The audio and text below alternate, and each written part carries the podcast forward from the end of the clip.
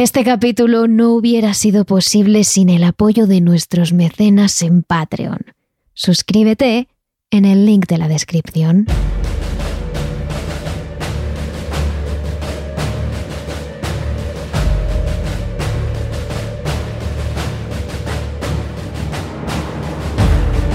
¿Qué hay más seguro que una base militar? Se supone que es allí donde se forman los futuros soldados del país. Lugares llenos de armamento, de mandos, de hombres y mujeres rudos, aguerridos y escépticos. Y sin embargo, algunos de los casos más importantes de edificios encantados o embrujados se han dado precisamente en bases militares. Son conocidos los casos de Morón de la Frontera, aquí en España, del Fuerte Warren, en Estados Unidos, que trataremos en Patreon. Pero en este capítulo hablaremos del caso de la base militar de West Point. El caso que lanzó a la fama a dos de por aquel entonces poco conocidos de monólogos de Connecticut, Ed y Lorraine Warren. Terrores nocturnos. Emma entrena. Y Silvia Ortiz.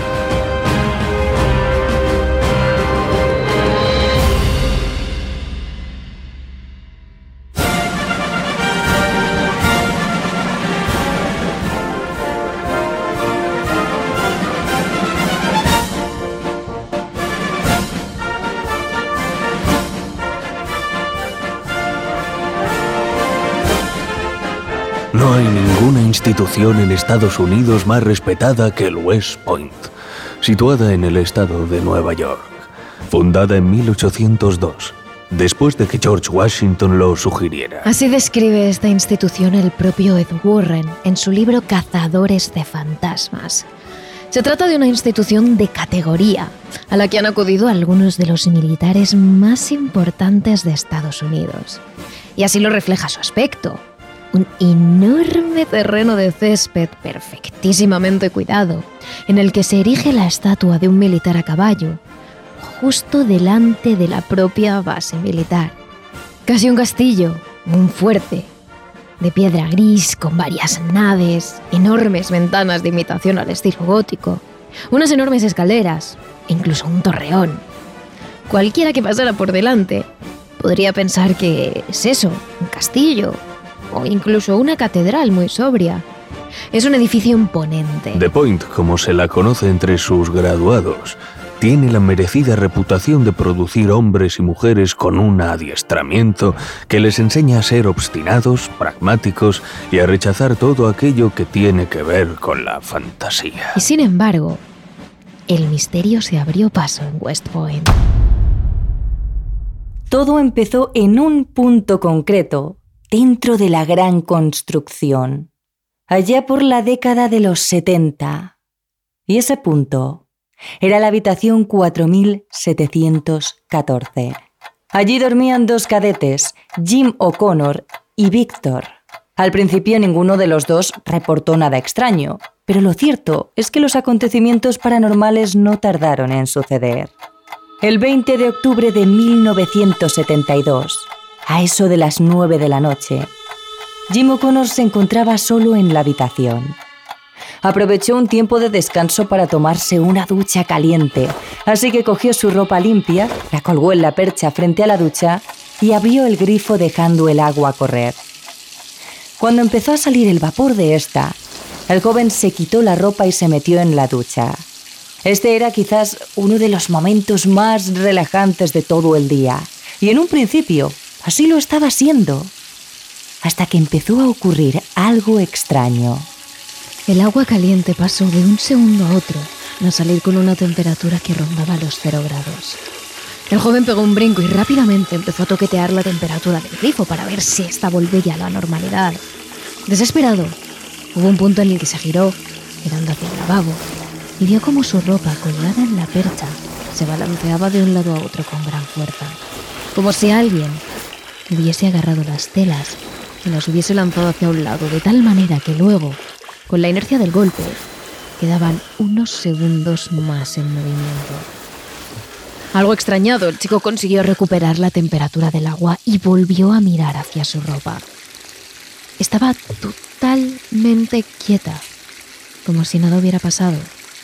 Pero sorprendentemente, a los pocos segundos, el agua volvió a retomar esa temperatura helada, que cuando el joven miró hacia sus prendas, éstas volvían a estar en movimiento. Jim no entendía nada. Y lo peor es que esto pasó varias veces. En ese pequeño cuarto con una ducha, no había ninguna ventana, nada que pudiera mover con tanto ímpetu su ropa colgada. Pero al tratarse de algo tan raro e incomprensible, optó por olvidar el tema y vestirse y volver con el resto de sus compañeros.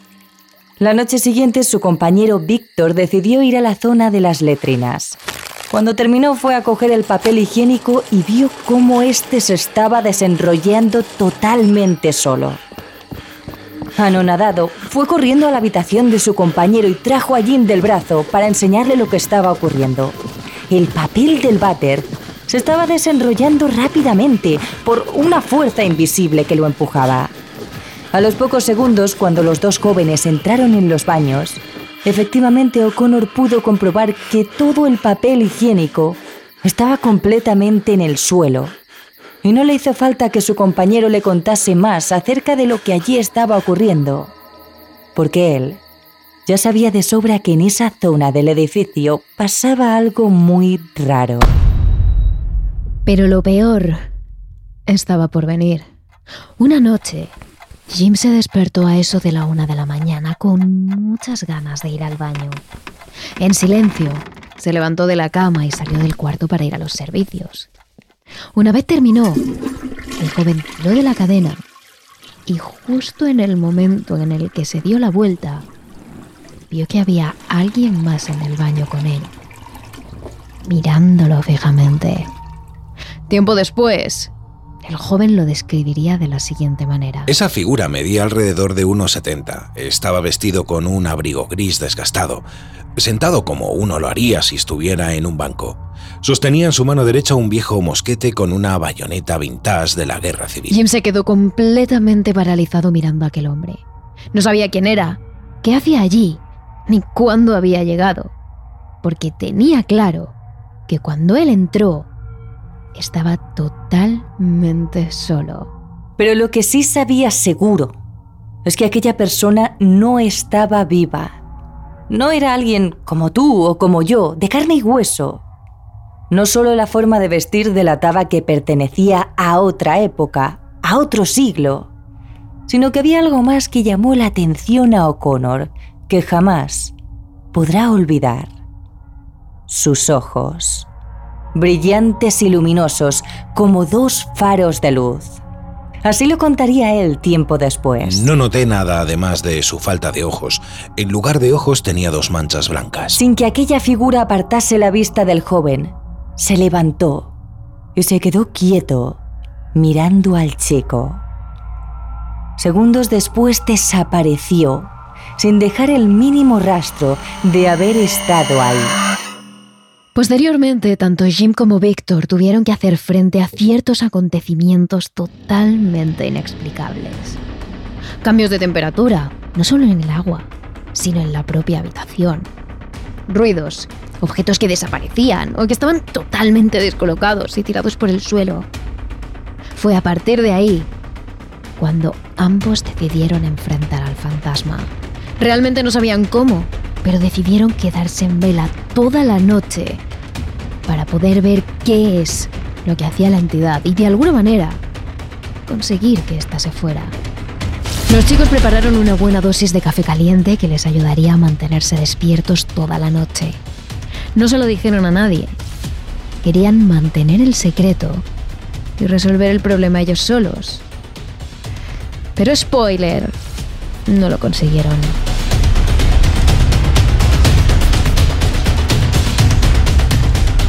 A eso de la una de la madrugada, casi a la misma hora que el resto de noches, la temperatura de la habitación comenzó a bajar y a bajar.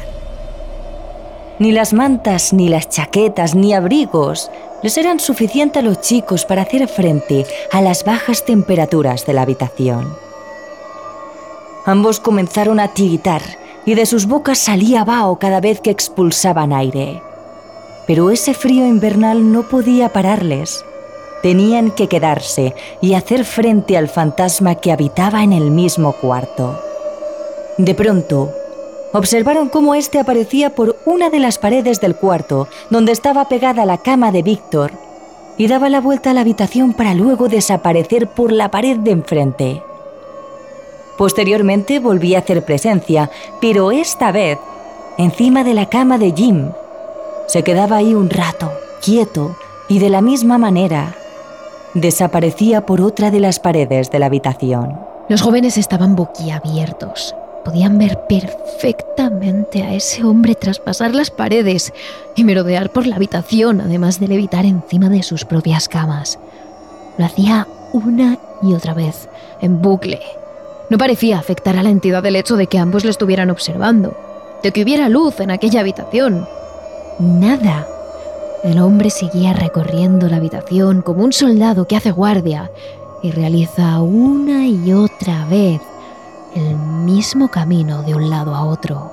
Sin embargo, en un momento dado, aquel fantasma apareció en la habitación por otra de las paredes y se plantó justo delante de los chicos, mirando ambos fijamente. Había cambiado su recorrido. Se quedó así unos segundos y posteriormente se abalanzó hacia ambos, pero justo en el momento en el que los iba a traspasar, se desvaneció. Los jóvenes se levantaron y salieron de aquella habitación. La situación había llegado demasiado lejos. Ambos habían entendido perfectamente esta última advertencia por parte de la entidad y no querían saber nada más de aquel hombre. A la mañana siguiente, los jóvenes fueron al despacho de sus superiores y, algo avergonzados, acabaron por contar la historia. Al contrario de lo que pensaban, el teniente les escuchó muy atentamente y lejos de reírse de ellos, asintió pensativo con la cabeza, como si no fuera la primera vez que escuchaba una historia similar. Fue entonces cuando mandó a uno de sus encargados a pasar la noche siguiente en el cuartel de los chicos, junto a otro compañero más, Terry. Esa noche, los cuatro hombres estarían en la habitación. Los dos jóvenes, que dormirían ahí, como de costumbre, y los dos encargados, que se mantendrían despiertos para ver si lo que ocurría era real, y en caso de ser así, detallarlo todo en un informe. Como de costumbre, todo empezó a la una de la mañana con un drástico cambio de temperatura. A Terry, uno de los encargados, no le hizo falta más para verificar que allí ocurría algo e incluso, asustado, incitó a su compañero para que ambos salieran lo antes posible de aquella habitación. Pero él se negó. No tuvieron que esperar mucho más hasta ver cómo las entidades hacían acto de presencia en la habitación. Y decimos entidades porque ellos en su informe Hablaron también de otro hombre que tampoco tenía ojos, igual que el fantasma del soldado que atormentaba a los jóvenes. Pero a diferencia de este, en su lugar no tenía dos grandes puntos de luz, sino todo lo contrario. Tanto la nariz como sus ojos eran completamente negros, como si estuvieran huecos. Esta entidad solo asomó la cabeza al cuarto donde estaban los cuatro soldados lo hizo desde el techo y pareció quedarse unos segundos analizando a los dos nuevos compañeros de habitación, que le miraban completamente aterrorizados. Segundos más tarde, a altas horas de la madrugada, los encargados decidieron redactar el informe lo antes posible y salir de aquella habitación. Irse antes de lo previsto, para alejarse de aquel cuarto embrujado.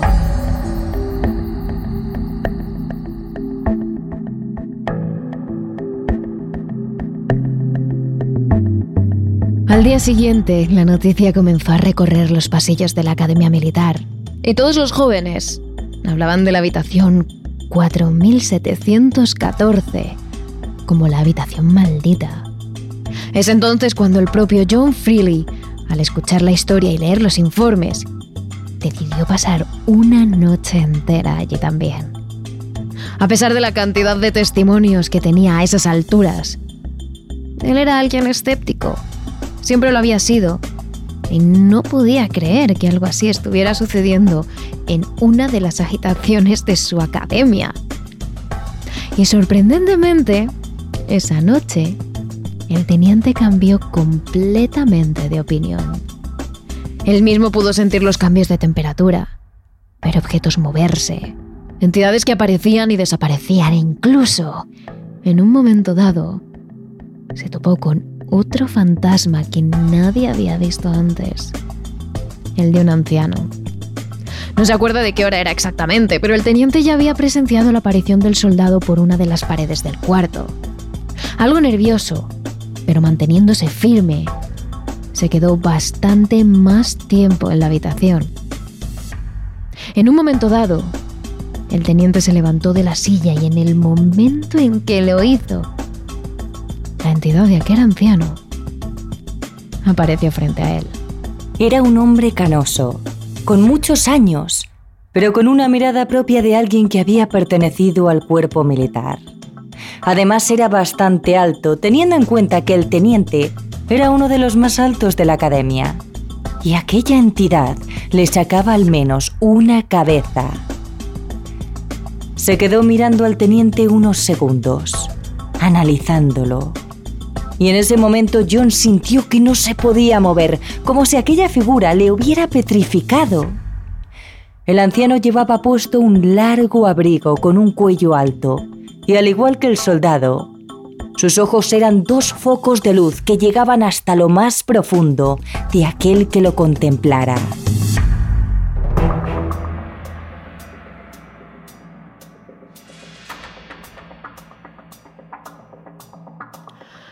A partir de ahí, los cadetes decidieron registrar minuciosamente todo lo que pasaba. Llevaron termómetros para medir la temperatura a determinadas horas de la noche e incluso hicieron pruebas con una vela, cuya llama se hacía más grande o más pequeña, sin ningún sentido. Y en algunas ocasiones el movimiento vibrante del fuego se detenía completamente en seco, haciendo parecer que la propia llama se había petrificado, como si alguna entidad estuviera controlando el poder del fuego. Todo ello lo fueron anotando en sus agendas y posteriormente lo plasmaron en un artículo que apareció en el periódico The Painted, el periódico de la Academia Militar. Un texto que llegó hasta la mismísima Nueva York. La historia de la habitación embrujada 4714 dejó de ser conocida solo en la propia Academia Militar de West Point y empezó a ser conocida en todo Estados Unidos. De hecho, no se sabe con certeza lo que ocurrió después de todo esto en aquella habitación. Hay quienes dicen que fue exorcizada y que por ese motivo a partir de 1972 no se registraron más incidentes paranormales. Pero lo que sí se sabe es que esa habitación dejó de ser un cuarto para cadetes y pasó a convertirse en la sala de estudio. Además, el edificio en sí pasó a ser rebautizado como Scott Barracks. Los problemas se extendieron más allá de ese barracón y de esas entidades. Algo parecía estar corroyendo cada parte de West Point y fuera lo que fuera, había llegado a la llamada Casa Taller, la residencia del general Dunbar. Era una casa que se heredaba con el cargo. Cada vez que alguien obtenía el puesto en West Point, también obtenía la residencia, Así que varios tenientes generales y sus esposas habían pasado por allí antes de que Dunbar ocupara el puesto. ¿Sintieron ellos algo raro?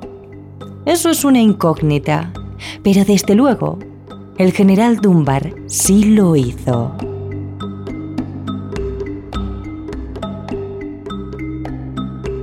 Todo comenzó con pequeños detalles que cualquiera realmente pasaría por alto, invitados que no encontraban sus carteras durante horas, joyas que parecían moverse solas de los cajones, la esposa del general cuchicheando porque no encontraba el bolso o el propio general saliendo de casa, dejando la puerta abierta porque era incapaz de encontrar las llaves.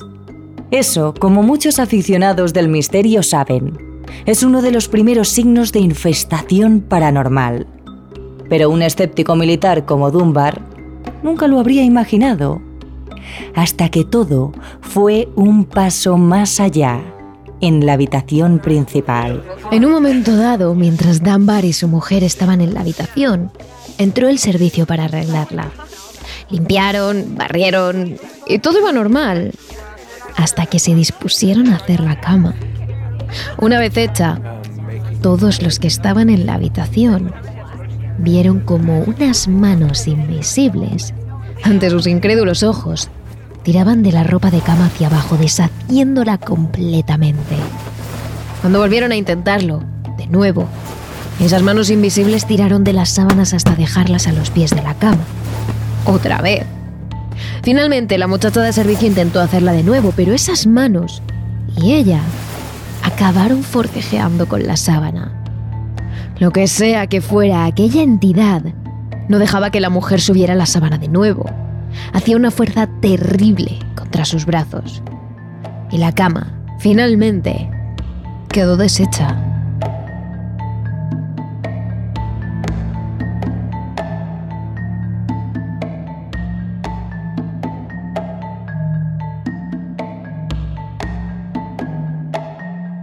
Los rumores empezaron a correr por West Point. No era difícil. En instituciones como estas las paredes tienen ojos y los cuchicheos corren como la pólvora. Aunque había algunos a los que no les hizo falta que los rumores del fantasma de la casa Taller les llegara a los oídos. Los soldados más sensibles ya evitaban acercarse a esa casa. Por muy importante que fuera el tema que tuvieran que tratar con Dunbar, preferían infinitamente hacerlo al día siguiente, en la base.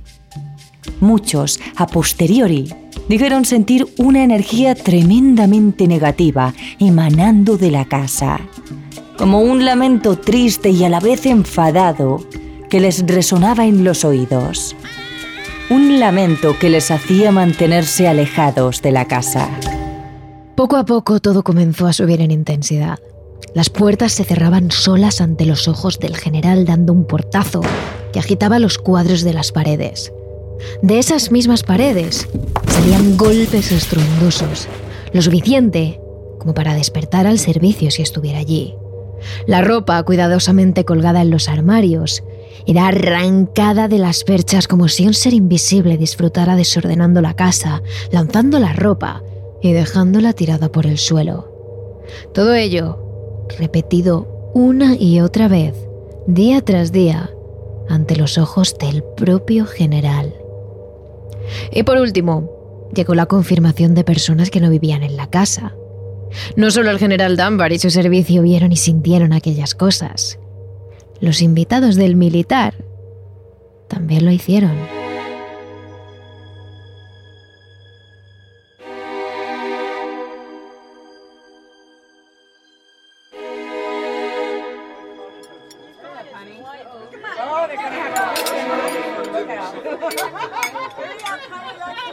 Ocasión, cuando el general invitó a sus amigos a cenar, un grupo de militares y sus mujeres, pasó algo terriblemente perturbador. Todos se habían arreglado, ellos con su uniforme de gala y ellas con vestidos cortos y elegantes típicos de los 70 y tacones y bolsos a juego. Se sentaron en la mesa, mientras charlaban con una copa de champán en la mano, disfrutando de la comida, de la conversación y de la bebida. Estaban pasándolo en grande, hasta que en un momento determinado, la temperatura de la sala bajó de golpe. Y sin saber por qué, la mirada de todos ellos se vio atraída hacia un punto concreto, una esquina del salón. Allí, entre las sombras, una especie de figura oscura humanoide les observa, con un uniforme militar viejo y raído. Se oye una expresión de sorpresa generalizada hasta que giran la cabeza hacia otro punto Y antes de darse cuenta, en la otra esquina hay otra figura, más ancha, más baja, también con un ropaje oscuro, algo parecido a un elegante vestido y sobre todo, una blanquísima sonrisa que destaca entre las sombras. Cuando se apaga la luz de golpe y la habitación se queda completamente a oscuras, lo único que se escucha antes de que todos salgan corriendo es un grito.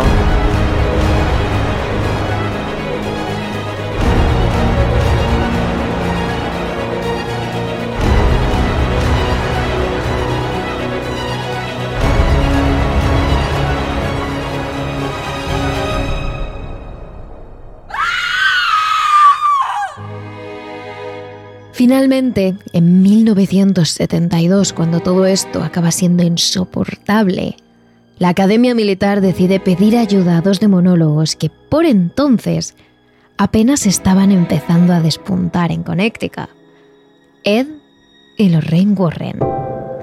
En principio, simplemente les llamaron con la idea de que dieran una conferencia en la academia.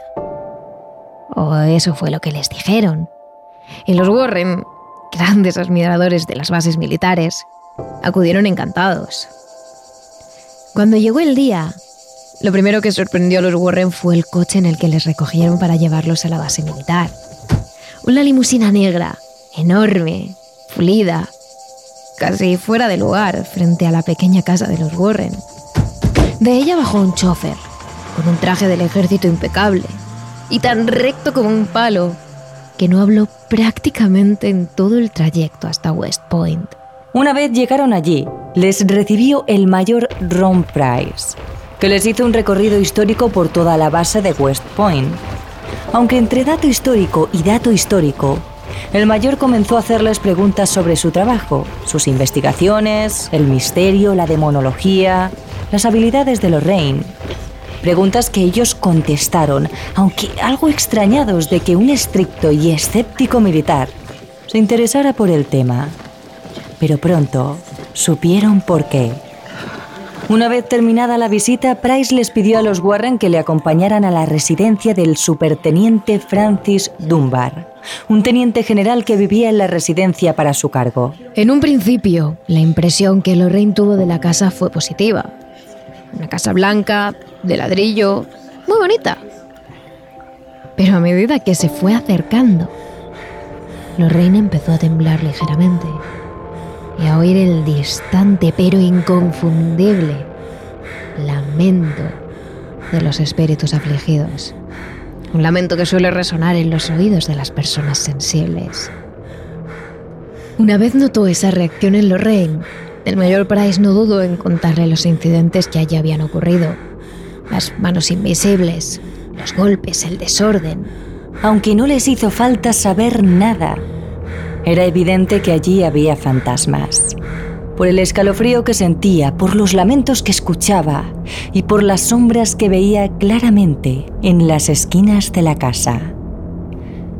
Nada más llegar allí pudo ver lo que el mayor y sus invitados habían visto ya apariciones, puertas que se abrían y se cerraban, golpes en las paredes, o llaves y cartas que se movían de un lado a otro de la casa. No había duda, la casa del general Dunbar estaba infestada de fantasmas. Solo quedaba determinar su naturaleza y su propósito.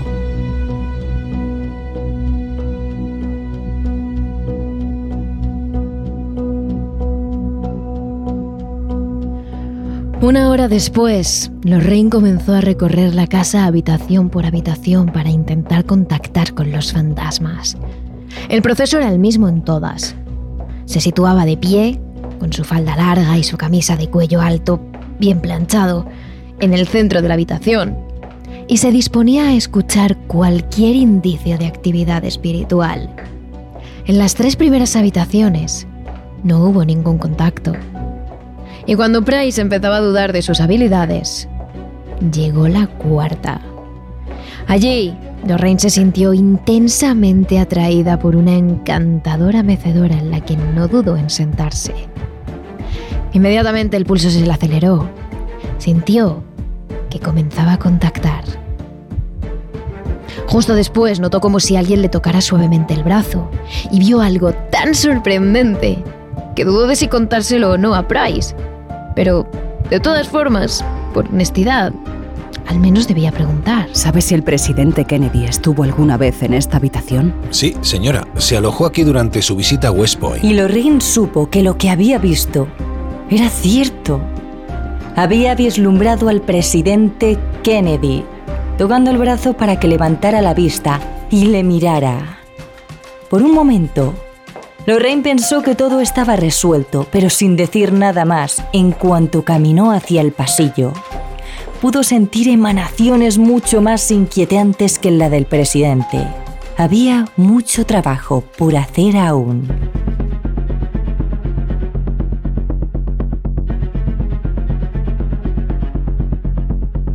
En cuanto entré en el dormitorio principal, supe que la casa estaba perturbada por una presencia femenina. Contó la propia Lorraine Warren poco después. En aquel momento, ella, su marido, Price y su ayudante centraron la atención en ese dormitorio. Lorraine comenzó a tocar los objetos y en cuanto llegó a una pequeña colección de porcelana, lo sintió. La imagen de una mujer, dominante, iracunda, de carácter fuerte. Una mala sensación que no pudo quitarse del cuerpo mientras seguía recorriendo la casa, ya que tuvo que salir de allí para librarse de la negatividad que contenía. Salí de la habitación y me dediqué a recorrer el resto de la casa durante un rato. La imagen de la mujer dominante me acompañó durante el recorrido y me di cuenta de que era ella la que estaba perturbando la atmósfera de la casa, la que deshacía las camas y movía las pertenencias personales en las habitaciones de los huéspedes. Entonces, y para su sorpresa, antes de entrar a la siguiente habitación, en cuanto se giró para poner camino hacia ella, Lorraine soltó un pequeño grito. Estaba allí, de pie, en el umbral de la puerta, con el pelo corto y rizado sobre la cabeza, un gran collar de perlas y un vestido negro, de raso hasta las rodillas.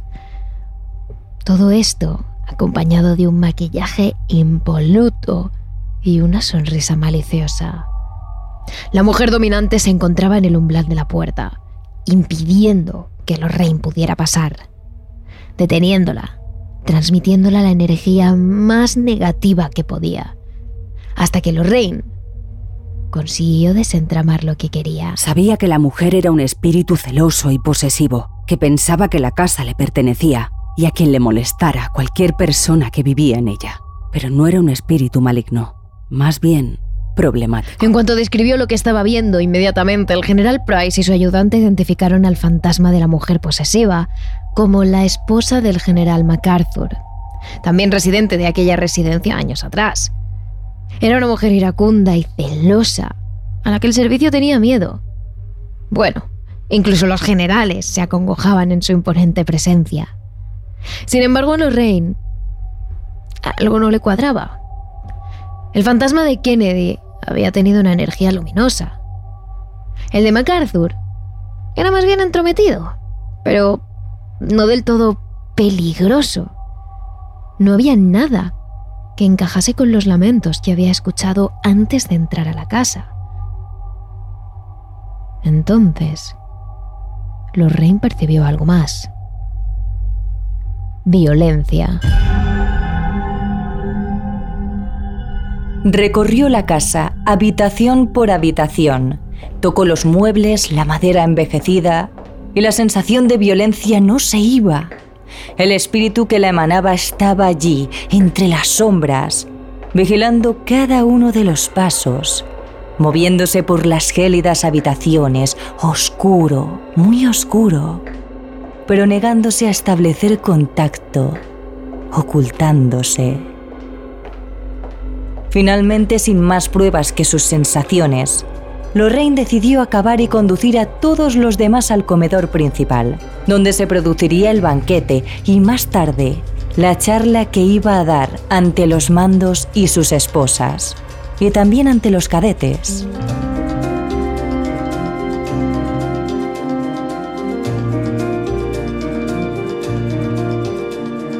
Todos quedaron verdaderamente fascinados por su charla. tanto que las esposas de algunos mandos militares insistieron a Lorraine en que volviera a la casa, ahora, ya de noche, para intentar contactar con espíritus y, si era posible, que los echara. Para ellas era algo increíble, algo que no iba a volver a pasar, como una diversión. Pero Lorraine, curiosa con la presencia violenta que había sentido, no pudo negarse. Eddie y ella guiaron al grupo de mandos y esposas hasta la habitación de matrimonio de la casa. Allí, todos los participantes se sentaron en el suelo formando un semicírculo alrededor de la cama. Las mujeres se pusieron cómodas, elevando sus faldas, y los militares se desabrocharon sus chaquetillas de gala. Lorraine cerró los ojos y se dispuso a contactar con la dimensión no terrenal. Pocos minutos después, muchos en la sala sintieron cómo entraba la presencia de la señora MacArthur. Pero tras una pequeña conexión, Lorraine y su fuerte voluntad consiguieron expulsarla de la casa. Y ese fue el momento en el que todos y cada uno de ellos comenzaron a creer. Ya no era un juego, ya no era una diversión, era contactar con el otro mundo. Después de la sesión en la que Lorraine y Ed se sintieron muy orgullosos de sus dones e intercambiaron direcciones con los mandos y sus esposas para escribirse, la limusina quedó en la puerta. Justo cuando les estaban esperando, Lorraine lo vio. Una aparición en la plaza de armas, bañado por la luz de la luna. Se encontraba un hombre negro, con un uniforme de principios de siglo, sin galones o insignias a la vista, y miraba con semblante triste hacia la casa. Aquella era la entidad que emanaba violencia que había percibido Lorraine, que no dudó en correr hasta allí. ¿Quién eres? Me llamo Chris. Dijo la presencia con la mirada fija en Lorraine. Estás afligido por algo. La aparición ayudó a Lorraine a formar una imagen en su mente. Una celda o una habitación muy pequeña en la que el hombre parecía estar confinado. No soy libre. ¿Qué te pasó? Greer volvió a mirar a Lorraine y ella sintió una profunda tristeza. ¡Greer! ¡Greer! ¡Puedo ayudarte! Pero el hombre ya se había ido.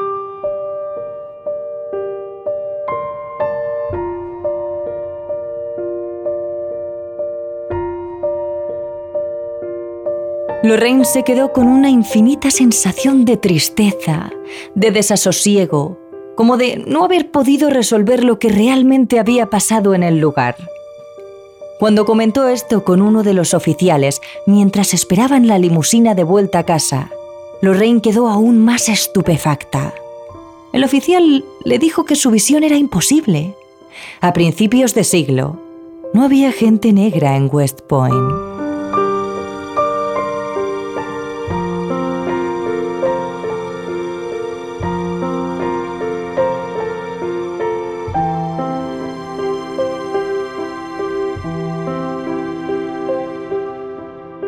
Pasaron un par de semanas en las que Ed y Lorraine ya se habían olvidado un poco del tema, cuando el oficial con el que Lorraine había hablado en West Point antes de irse, telefoneó a la casa de los Warren. Lorraine, mientras Ed leía el periódico, cogió el teléfono. Fue entonces cuando le contó lo que había averiguado.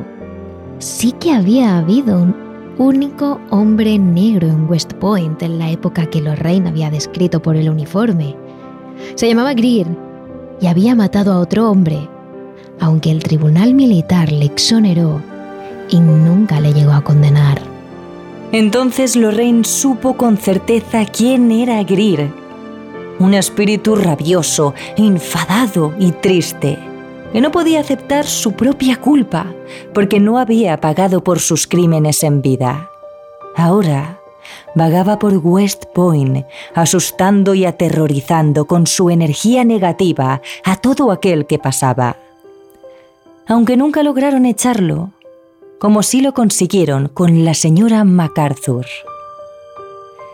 Ese fue el final del caso de la base militar de West Point, pero el principio de la fama de los Warren, Poco después, gracias a la filtración de alguien del ejército, se escribió un artículo sobre West Point y los Warren comenzaron a ser conocidos a nivel nacional. A partir de ahí, se convertirían en los mayores demonólogos de la historia, con miles de casos a sus espaldas. Pero eso es otro capítulo.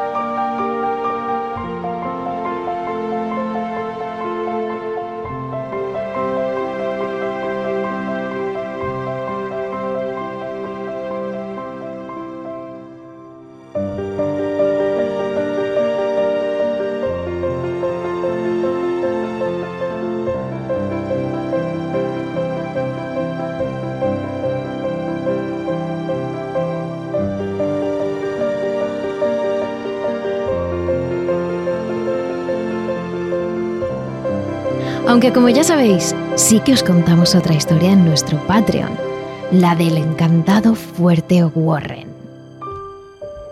Y ya sabéis que durante toda la semana subiremos más contenido sobre estas bases y fuertes encantados a nuestras redes sociales. Somos arroba terroresn en Twitter y arroba terroresnocturnos barra trn en Instagram y TikTok. Os esperamos.